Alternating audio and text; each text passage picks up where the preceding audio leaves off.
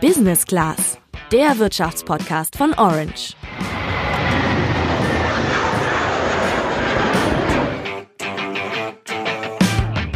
Stell dir mal vor, dein Geld liegt bald nicht mehr auf einem Konto bei der Sparkasse, sondern bei Facebook und ein paar anderen Unternehmen, die jetzt eine eigene digitale Währung schaffen wollen. Und Online-Banking ist dann auch out, weil du über WhatsApp und den Facebook Messenger viel schneller Geld überweisen und empfangen kannst als beim herkömmlichen Internetbanking. Klingt doch eigentlich ganz gut. Oder ist das vollkommen überflüssig? Was es mit Facebooks Währung Libra auf sich hat, das erkläre ich euch heute im Podcast. Ich bin Sandra.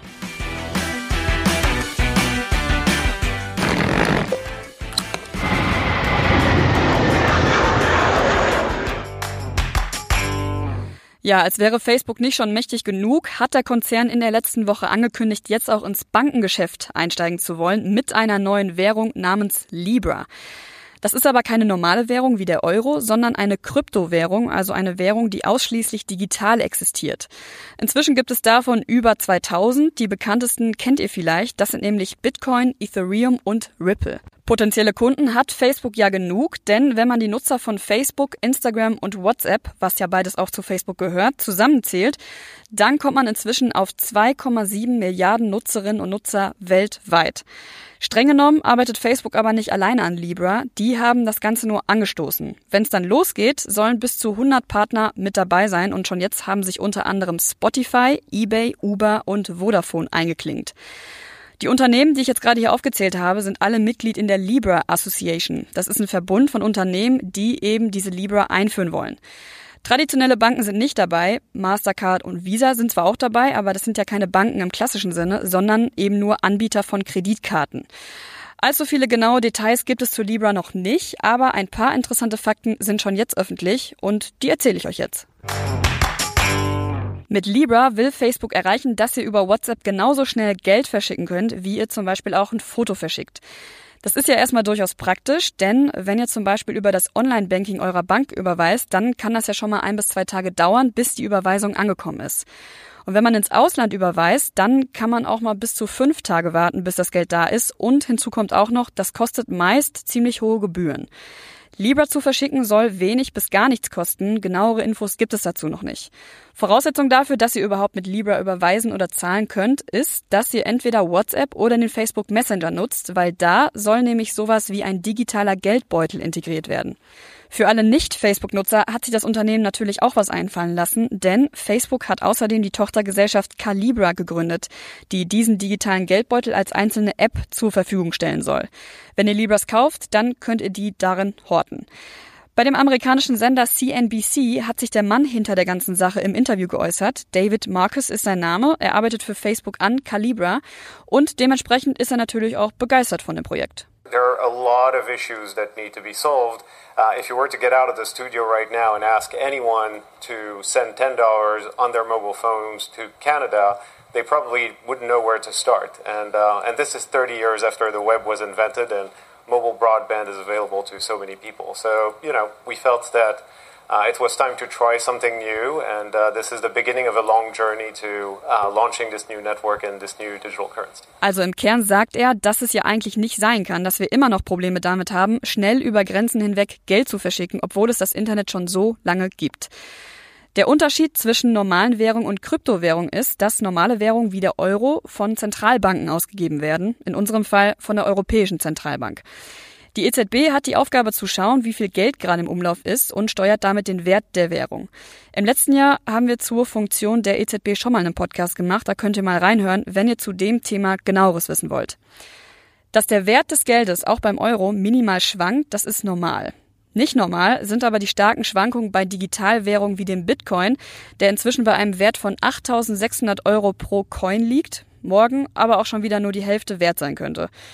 Deshalb sind logischerweise viele Menschen kritisch, was Kryptowährung angeht. Facebook will diese starken Kursschwankungen bei Libra aber vermeiden, indem Libra an einen Reservefonds gekoppelt wird, in dem verschiedene Währungen enthalten sind. Wenn also jemand Libra für 100 Euro kauft, dann soll das Geld eins zu eins in diese Reserve fließen, so die Theorie. Und diese Reserve verliert natürlich immer nur so viel an Wert, wie auch die richtigen Währungen, die eben in diesem Topf liegen, an Wert verlieren. Das macht Libra zum Stablecoin, also zu einer stabilen Kryptowährung. Und außerdem, so sagt es David Markus in einem Interview, könnte man Libra nicht wirklich mit dem Bitcoin vergleichen, weil viele Leute ihr Geld nicht in Bitcoin tauschen würden, um mit der Digitalwährung zu bezahlen, sondern um ihr Geld zu vermehren. Das heißt, sie spekulieren darauf, dass der Wert der gekauften Bitcoins steigt und sie die Summe dann in normales Geld umtauschen können. Well, I think that, you know, if you want to compare Libra with traditional cryptocurrencies, the first thing uh, and the first big difference is that typically cryptocurrencies are investment vehicles or, uh, you know, investment assets rather than being great medium of exchange. And, uh, and this is really designed from the ground up to be a great medium of exchange, a very high quality form of digital money that you can use for everyday payments and cross-border payments, microtransactions and all kinds of different things. Bei Libra hätte dann keine Bank mehr Einsicht, wem ihr wie viel Geld überweist, denn es ist ja gar keine Bank mehr beteiligt. Nach den jetzigen Plänen hätte nur die Libra Association die Macht darüber, wie viel von dem digitalen Geld im Umlauf ist, denn nur die teilnehmenden Unternehmen können die Libra erzeugen und auch wieder aus dem Verkehr nehmen. Und das hat ja auch so ein bisschen was von Zentralbank.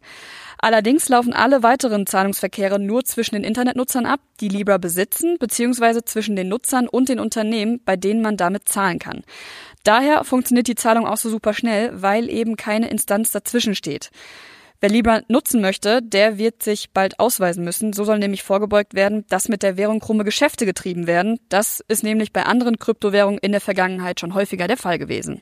Facebook sieht Libra natürlich als große Chance. Auf der Internetseite der Libra Association, die ebenfalls in der letzten Woche online gegangen ist, sagen sie, dass 31 Prozent der Weltbevölkerung keinen Zugang haben zu Finanzdienstleistungen.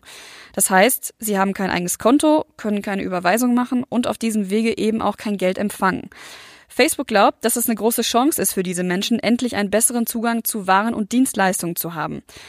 Das klingt alles nach einer sehr guten Idee, aber Facebook hat natürlich auch eigene Interessen. Die erhoffen sich nämlich, dass, wenn das mit Libra gut läuft, Unternehmen bald verstärkt über Facebook ihre Waren verkaufen, weil dann würden die natürlich mehr Anzeigen schalten.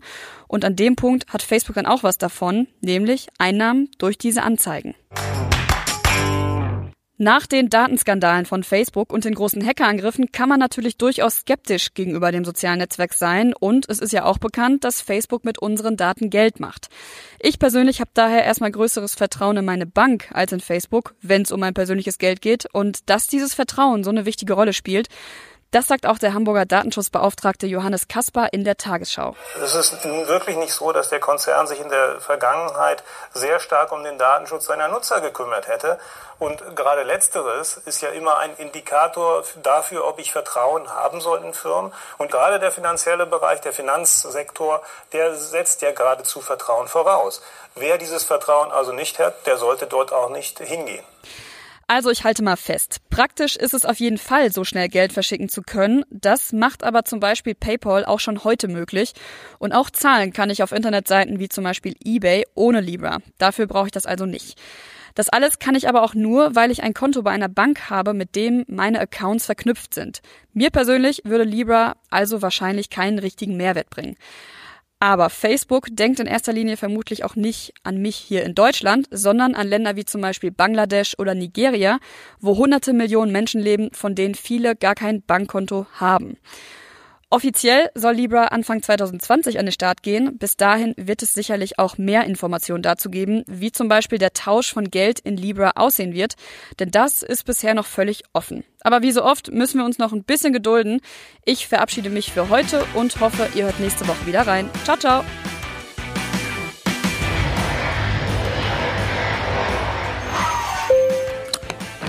Business Class, der Wirtschaftspodcast von Orange.